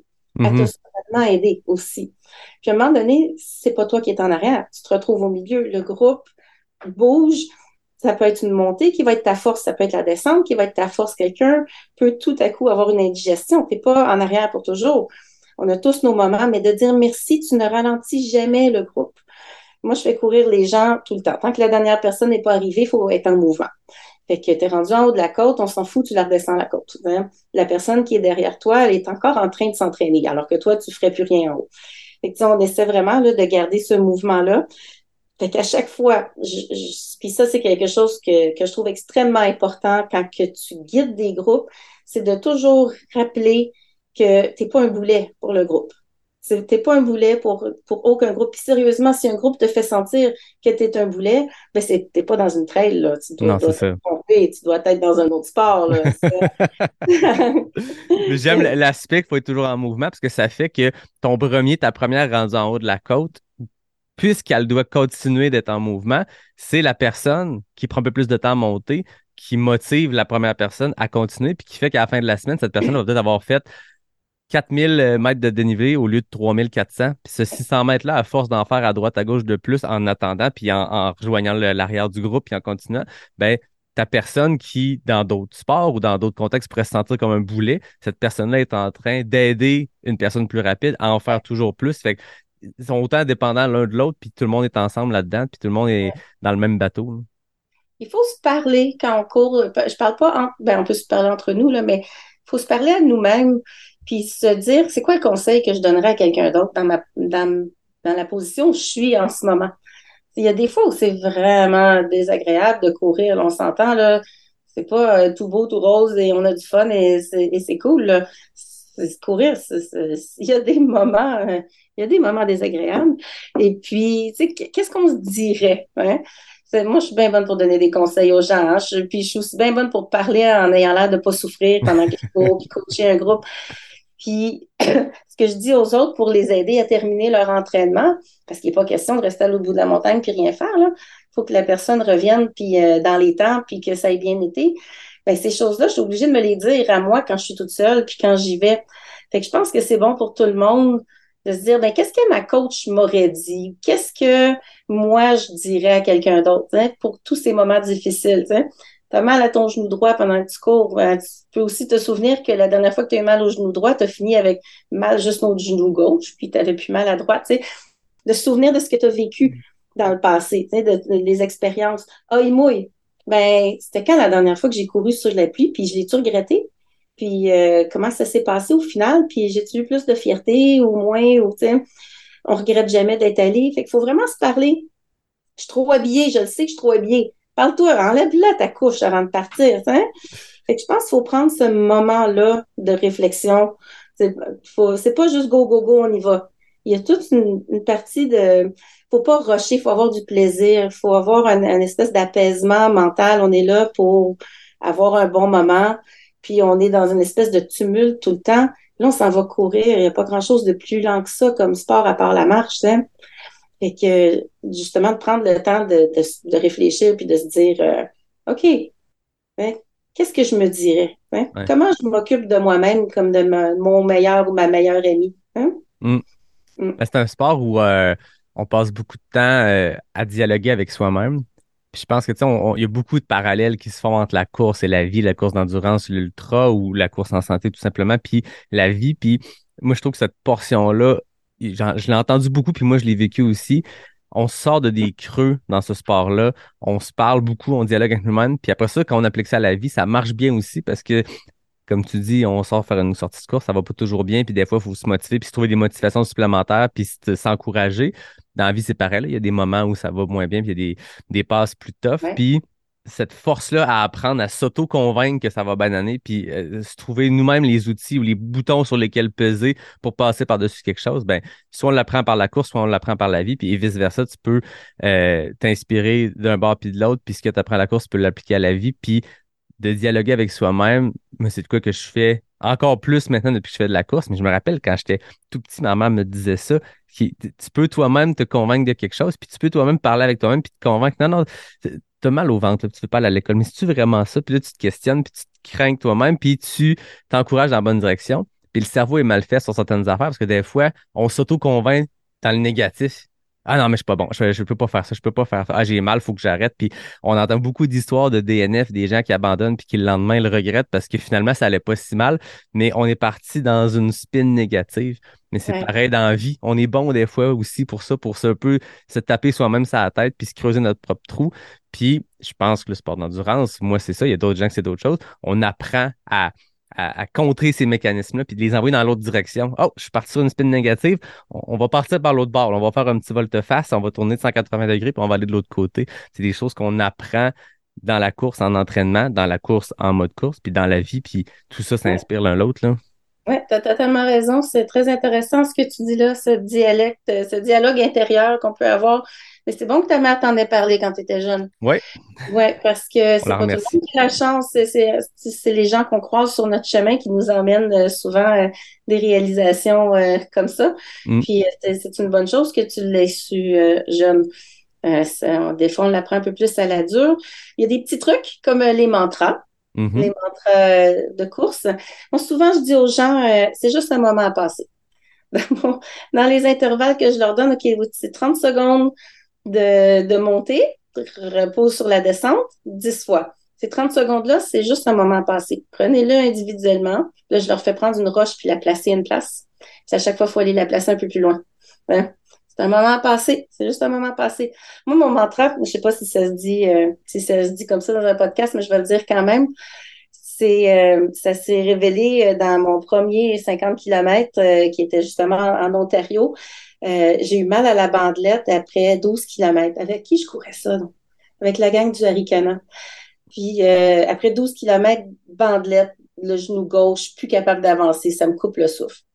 Puis là, j'ai divisé ma course. Il me restait 30 km à faire, parce qu'en fait, c'était 52. Puis je me suis dit, est-ce que je suis capable de faire deux tours de la montagne de Bromont en marchant en dedans de 7 heures qui me reste? Fait que c'était vraiment ça. Puis je dis, OK, oui, je suis capable de faire ça. Puis là, j'allais de ravitaillement à l'autre. Puis là, je pensais à ma gang de Bromont, ma gang de filles de Bromont, celles qui courent au club de Bromont, qui ne vivent pas nécessairement à Bromont. Puis là, il m'est venu en tête, les filles de Bromont sont tough en tabarnak. Et ça m'est resté dans la tête jusqu'à l'arrivée, cette phrase-là. Je me la suis répétée, puis là, je pensais à Catherine Scott qui avait fait 50 km sur une bandelette, puis qui l'avait fini pour ramener la médaille à ses enfants. Puis moi, j'organisais le premier Bromont Ultra, c'était en 2014, qui n'était pas question que j'organise un ultra sans en avoir couru un auparavant. Puis j'avais conduit 9 heures toute seule pour me rendre là-bas à combattre la fatigue au volant pour aller courir cette foutue course-là. Fait qu'il n'était pas question que j'abandonne malgré n'importe quoi. Et je me suis fait dépasser dans une descente par une coureuse non-voyante dans cette course-là. Les, montées, je les courais. La bandelette, ça va bien pour monter. Les plats, je les faisais de côté. Les descentes, il fallait que je marche. Cette coureuse non-voyante-là, je me souviens, elle s'entraînait pour faire la Bruce Trail, qui est comme 400 ou 600, je me souviens plus, kilomètres, avec un guide.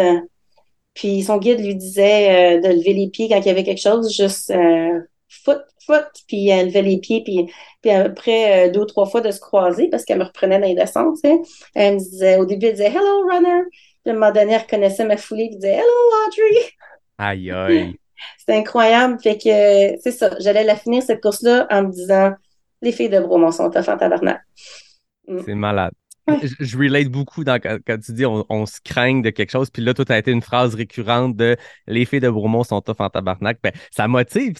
On, on, a le droit de sacrer, c'est un podcast, on fait ce qu'on veut. Mais il y a de quoi quand même là-dedans, le, tabarnak. Je veux dire, il est tu mords dedans, juste quand tu l'as dit, on l'a senti, la, la, mâchoire se crispe, puis il est le fun à mordre dedans. Ben, quand ça fait mal de partout, puis tu veux finir ta course, si c'est ça que ça prend comme motivation de se répéter, ben tant mieux, let's go, on, le fait. Puis j'aime beaucoup ça. Les filles de romans sont tough en tabarnak. Je pense que je vais l'utiliser comme promotion pour l'épisode. J'ai toujours une petite citation que je publie la veille de la diffusion pour craquer les gens. Je pense que je vais juste mettre ça.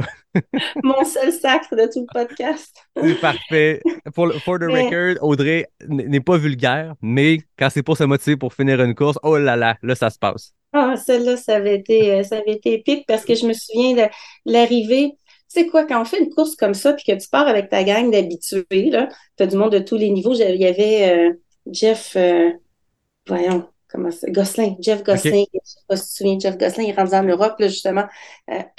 puis, fait que Jeff, au départ, je disais, j'ai deux paires de souliers, j'en ai une qui a des, je fais des ampoules avec. Il dit, es-tu capable de courir sur des ampoules 50 km? Je suis comme, oui. Hein? Il dit, ben, en tout cas, prends ceux que, que tu vas être le plus confus, c'est pas grave pour un peu de, légèreté. Fait que j'avais pris mes, mes souliers pas d'ampoule finalement.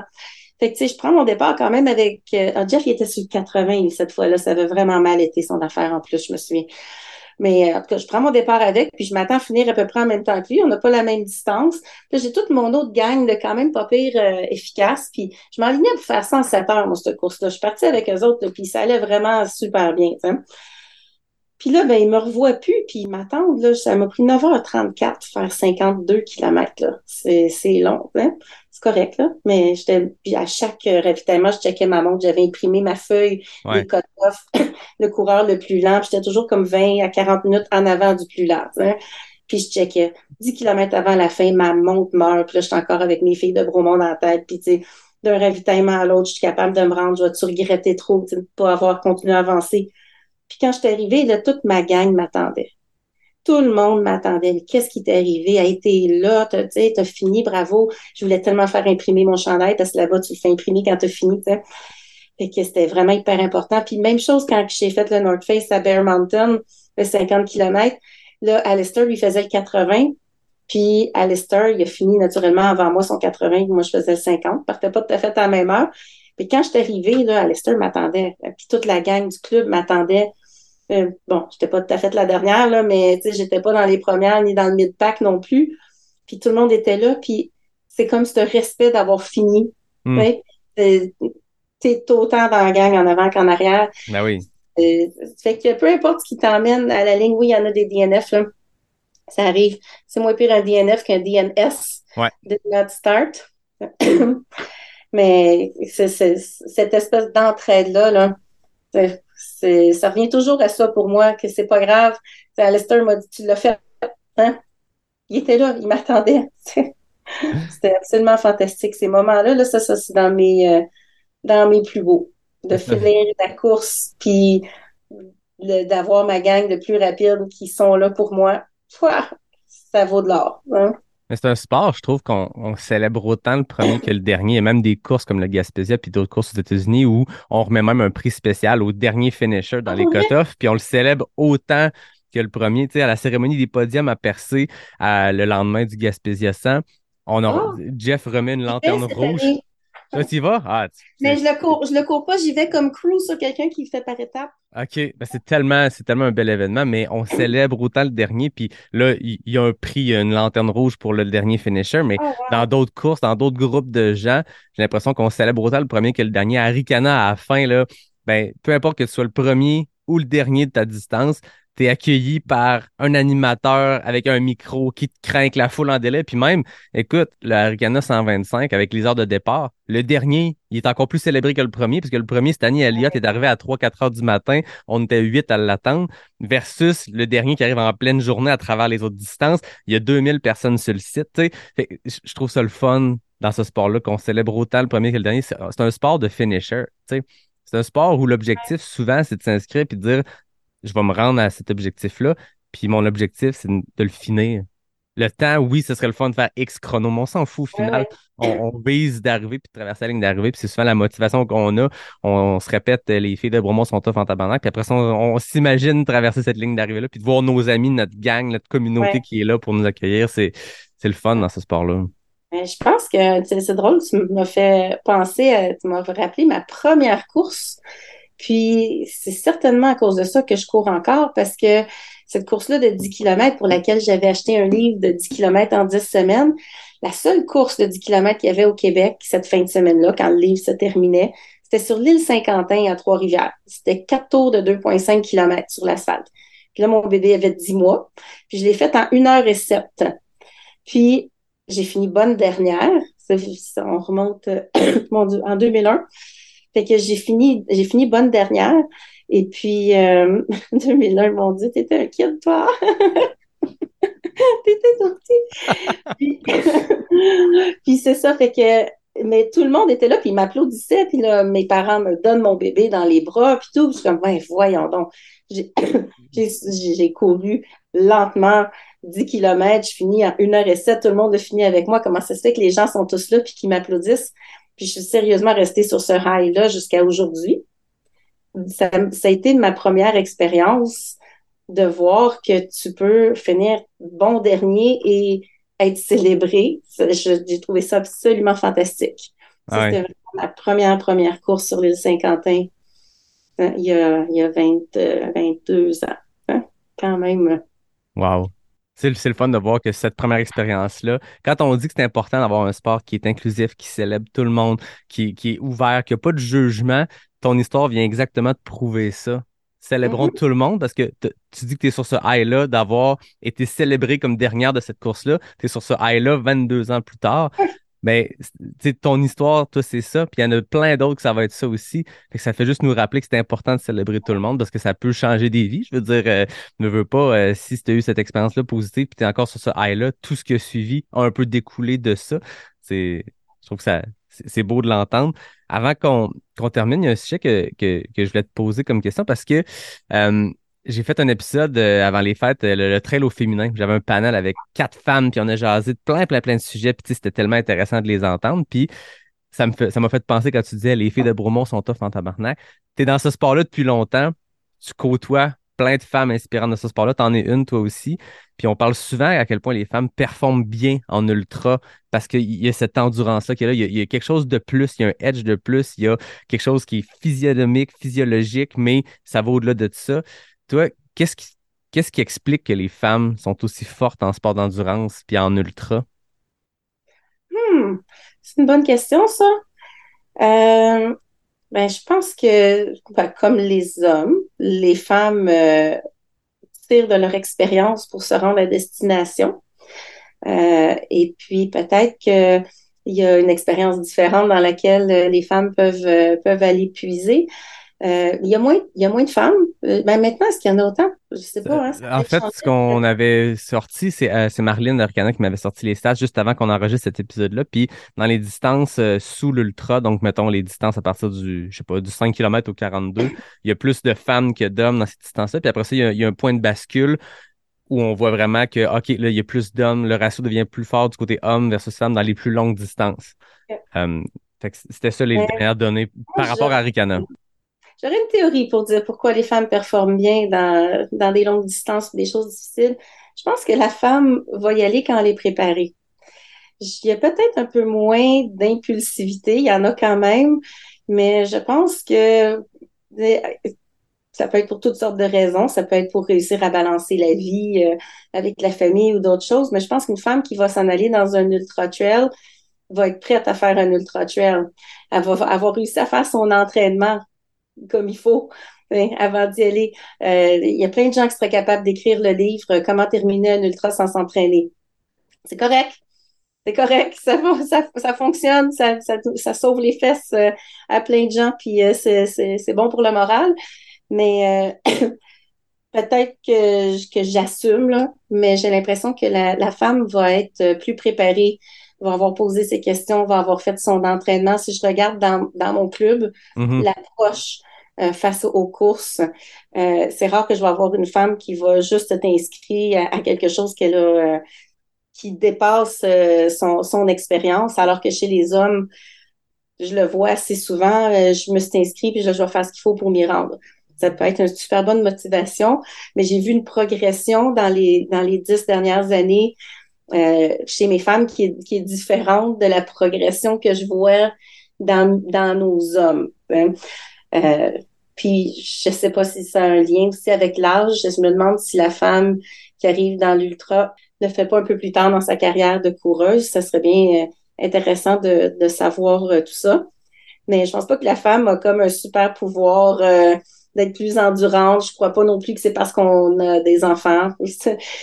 mais j'ai l'impression que c'est peut-être une question de préparation quand on se rend là. Il y a moins de femmes donc, dans les grandes distances, donc des femmes plus préparées qui s'y rendent.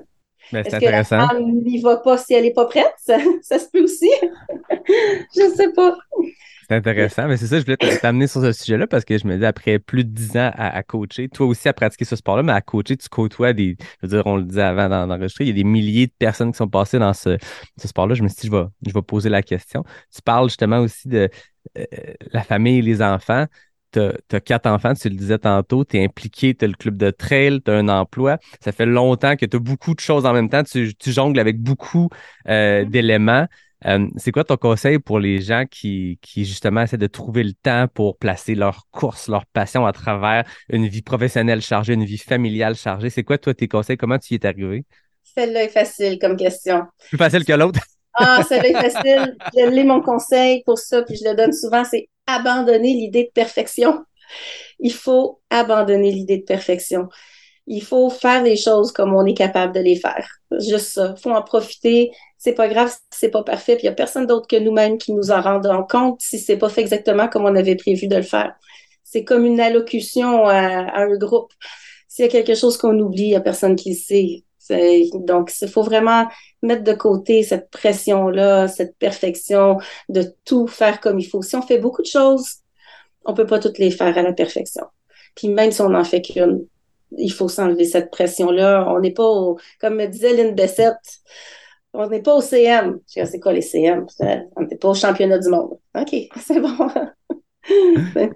c'est bien dit. C'est ça, ça c'est réellement, c'est réellement ça qui me permet de faire beaucoup de choses. J'essaye de les faire de mon mieux, hein?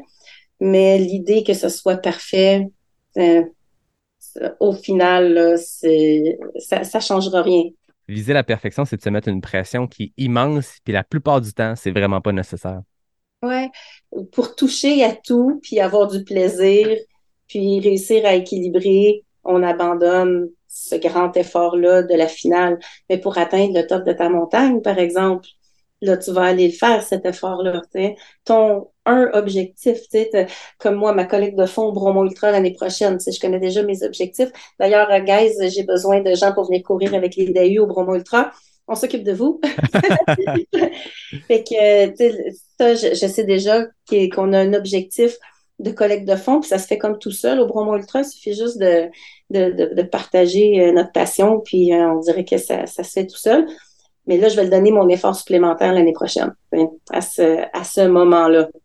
Fait que c'est pour quelques petites affaires que oui, ça vaut la peine. Mais perfection, non. Mm. Hein? L'effort, l'effort, oui, mais de là à dire que c'est parfait. Euh, non, non. Exact. Avant de terminer, moi, Audrey, j'ai toujours les questions éclair NAC. C'est 10 questions rapides. puis il y a même des, des, records, des temps, des fastest known time. Puis depuis le dernier épisode, le 129e, c'est Emmanuel Salambo de Guara qui est le record en 11 secondes chez les femmes. Chez les hommes, c'est Yvan Lheureux en 10 secondes. C'est ah très, très, rapide pour 10 questions. Bon, à leur défense, c'était en personne. Il n'y avait pas le petit délai de, de, de Zoom, mais pour le plaisir, on peut se lancer. C'est 10 questions. oui ou non? En fait, c'est deux éléments que je te mets en opposition. Donc, il faut que tu répondes le plus rapidement possible à un de ces deux éléments-là. Et je sors mon chrono, puis tu me dis quand tu es prête. Peur. non, ça fait pas si peur que ça, tu vas voir. C'est pas, pas, pas d'école. It's now or never. Route ou trail? Trail. Des plus ou des moins? Des plus. Sucré ou salé? Salé. Boîte ou racine? Boîte. Questionnaire, caramel ou vanille? Caramel. Conifère ou feuillu? Conifère. Bâton ou pas de bâton? Pas de bâton. Rock ou hip-hop? Rock. Hiver ou été? Été. Montreux ou Bromont? Montreux. 21 secondes, très fort. Montreux, désolé pour Bromont. mais là, c'est sûr qu'il fallait qu'il y ait une petite colle à travers ça. C'est magnifique, Bromont, mais là, Montreux, la que tu en as parlé tantôt, de la façon que tes yeux se sont. Euh, il y a eu des étoiles dans tes yeux quand je t'ai mentionné cette course-là, puis tu m'as raconté cette histoire-là. Je pense qu'il y a une place spéciale dans ton cœur. Oui, oui, j'irai vivre en Suisse demain matin. Je m'ennuierais trop de ma gang, mais réellement. ça revient souvent. Bon, j'ai pas battu le, j'ai pas battu le record, mais c'est correct. C'est une performance très admirable. C'est des réponses intéressantes. Je pense que j'ai répondu trop vite. Euh, c'est pas vrai, salé, c'est sucré. Ah ouais. ouais. Avant que les gens m'envoient des messages pour me dire que c'est pas vrai, là. les gens te connaissent, ok. Je crois pas que les, gens, savent. ouais, ouais. J'ai lancé l'automne dernier suite à l'idée d'un de, mes amis coureurs qui s'appelle Étienne Dugas, la, la, playlist Spotify de Pas sorti du bois. Ça s'appelle le Walkman de Pas sorti du bois, ceux qui veulent la trouver. Euh, puis j'ai collecté les choix musicaux de mes invités et de mes auditeurs. Puis maintenant, ben, à chaque épisode, je demande à mon, à mon invité quelle est la chanson qu'on ajoute à cette, euh, cette liste de lecture-là. Est-ce qu'il y a un ah. titre qui te vient en tête qu'on ajoute dans le mix? Oh mon Dieu, comment ça s'appelle? C'est The Killers. I got sold, but I'm not a soldier, que ça dit dedans. On va faire les recherches. Je ne sais pas si, c'est le titre. Comment tu dis ça? I got sold. Dans le, dans le, dans le, le texte, ça dit I've got soul, but I'm not a soldier. J'ai de l'âme, mais je ne suis pas un soldat. La chanson semble s'appeler All, the, All These Things That I've Done. That I've Done, c'est ça. On ajoute ça à la playlist alors. Ah, fantastique. Celle-là, c'est celle qui, quand tu as fini ta, ta run, puis qu'elle part, tu repars faire ta run dans l'autre J'adore. C'est la, ça, c'est la chanson qui vient te chercher, qui vient te motiver. Ah oui, oui, oui, totalement. Ouais, avant, avant qu'on se laisse, Audrey, tu as parlé de la Fondation des sports adaptés, puis j'ai entendu beaucoup dans ce que tu racontais. Oui, l'impact que ça a sur ces gens-là, mais aussi ça prend des bénévoles, ça prend des gens qui viennent euh, s'impliquer. Si ça l'a allumé euh, des lumières chez les auditeurs, les auditrices qui ont entendu puis qui ont dit j'ai le goût de m'impliquer, j'ai le goût de, mettre la main à la pâte puis d'aller aider pour la fondation. Comment on, comment on fait? C'est quoi le guide pour euh, Moi, je dirais, euh, ben, on peut aller sur le site web, c'est sportadapté au pluriel.ca, mais vous pouvez me contacter directement, audrey.sportadapté.ca. Puis, on va juste jaser. Vous pouvez me rejoindre par Messenger, partout. je suis super accessible sur le, site de la Fondation, c'est mon cellulaire qui est là. Puis euh, vous me dites ce que vous aimez. Puis euh, quand on est bénévole pour la Fondation, là, on, dit ce qu'on aime faire. Ça peut être du vélo, euh, du ski, de la course. Puis ensuite, une fois qu'on est dans la base de données, nous, à la Fondation, on va contacter les gens qu'on a des besoins. OK. vous pouvez pas, c'est pas grave. J'ai même pas besoin de nous dire que vous pouvez pas être là. Mais vous pouvez, mais là, vous nous le dites, puis là, on s'organise, puis vous venez. Puis s'il y a de la formation à avoir, tout est inclus, tout est, on fait tout, on vous apprend, on n'a pas besoin que vous ayez les connaissances, l'expertise, l'habitude avec les gens à mobilité réduite. Euh, on, va vous, on dire comment euh, on, sert des équipements, on, va vous aider, on est là, on vous mettra pas responsable de toute une sortie quand vous allez arriver. C'est vraiment, c'est graduel, puis vous avez un malaise, vous voulez pas, ça vous tente pas, c'est pas grave. Il y, en a pas de pression, mais on a besoin euh, puis c'est grâce aux centaines de gens qui justement ont voulu voir ou ont voulu nous dépanner dans un moment où on était vraiment mal pris que là, les gens, ils sont de plus en plus là. Puis une fois que ça a été fait une première fois, c'est le, pas à faire. Mais là, oh, ça allume quelque chose. Puis nous, ben, on a cette chance-là d'avoir ces gens, euh, peut-être vous là, qui écoutez, qui reviennent par la suite et puis qui, qui permettent à des gens euh, qui n'ont pas nécessairement euh, notre latitude de mouvement mm-hmm. ben, de vivre les mêmes choses que nous, avec la même intensité, sinon plus. Ouais. C'est ça que je trouve beau dans, dans, dans, ton histoire, dans l'histoire que tu racontais par rapport au sport adapté, c'est d'amener ces gens-là. Puis, comme tu dis, des fois, c'est même encore plus. Ils vont le vivre avec une intensité supplémentaire parce que des fois, on, on prend pour acquis ce qu'on a. Puis, tu sais, les gens qui écoutent, les gens, il y en a beaucoup qui sont en train de courir en ce moment. L'adrénaline qu'on va chercher, le, le, après, on devient habitué à ça, mais on s'en passerait pas. Puis ces gens-là s'en passent, puis ils n'ont peut-être pas accès à y toucher comme nous, on peut le faire aussi souvent. On va courir 5-6 fois semaine. On touche ce moment de, de, plaisir-là, mais aussi ces sensations-là qu'on vit qui nous font du bien 5-6 jours par semaine. Puis des fois, ces gens-là n'ont pas cette chance-là qu'on a. Fait que de l'amener, comme tu dis, j'aime comment tu termines, avec une intensité des fois encore plus grande que nous, puis de permettre à ces gens-là de le faire, c'est magnifique. Merci beaucoup, Audrey. Euh, ça a été un, grand, grand plaisir de, de découvrir toi comme, euh, comme entrepreneur. J'ai l'impression que tu as un, esprit entrepreneur, tu t'impliques partout. Euh, tu es une super ambassadrice pour notre sport, puis ça a été un grand plaisir de débuter l'année 2023 avec toi. Merci, merci de m'avoir reçu, puis merci de ce que tu fais parce que tu me traites d'ambassadrice, hein, mais sérieusement, tu en fais beaucoup. Tu propages tu partages, tu permets aux gens de connaître le, de connaître le sport et puis de découvrir plein de facettes. Merci à toi, Yannick. Ben, merci, c'est super gentil. À tous nos auditeurs, nos auditrices qui sont peut-être en train de courir ou en train de faire de la route, je vous souhaite un bon début d'année. Euh, on le dit en ouverture. J'espère que vous allez avoir du plaisir d'instant. Ça devrait juste être ça l'objectif. Hein. Après ça, on va aller jouer dans le bois, on va avoir du fun. Moi, je t'écoute parler, Audrey. Je savais ce matin en me levant que j'allais avoir un gros entraînement. Là, puis je me suis levé en me disant, eh, ça va être tough là aujourd'hui, cet entraînement-là que j'ai prévu. Puis là, tu, tu, tu, tu m'as inspiré. Là, j'ai des fourmis dans les jambes. Là, j'ai le goût de sortir dehors puis d'aller euh, me torcher parce que c'est une grosse séance d'intervalle, mais ça m'a donné le goût. Donc, merci. J'espère que tu as eu le même effet sur euh, les gens qui écoutent. Euh, comme d'habitude, je termine en, en remerciant NAC, qui est le partenaire officiel de Pas sorti du bois. Je remercie Capic pour le bon café. Je remercie Noctem, qui est aussi un partenaire du podcast. Et je remercie David Hébert, Fred Desroches, des gars qui, qui à la base du podcast, au tout début, il y a maintenant quasiment deux ans et demi, on, contribuait avec le design graphique, avec le, son, les images. Euh, euh, c'est vraiment le fun de pouvoir compter sur des gens autour de nous pour nous aider quand on demande des projets. Puis deux ans et demi plus tard, euh, j'ai remercié encore à chaque épisode. Je trouve ça important. Merci Audrey, merci tout le monde, puis je vous dis à la semaine prochaine pour un 131e épisode de Pas sorti du bois, le podcast 100% trail.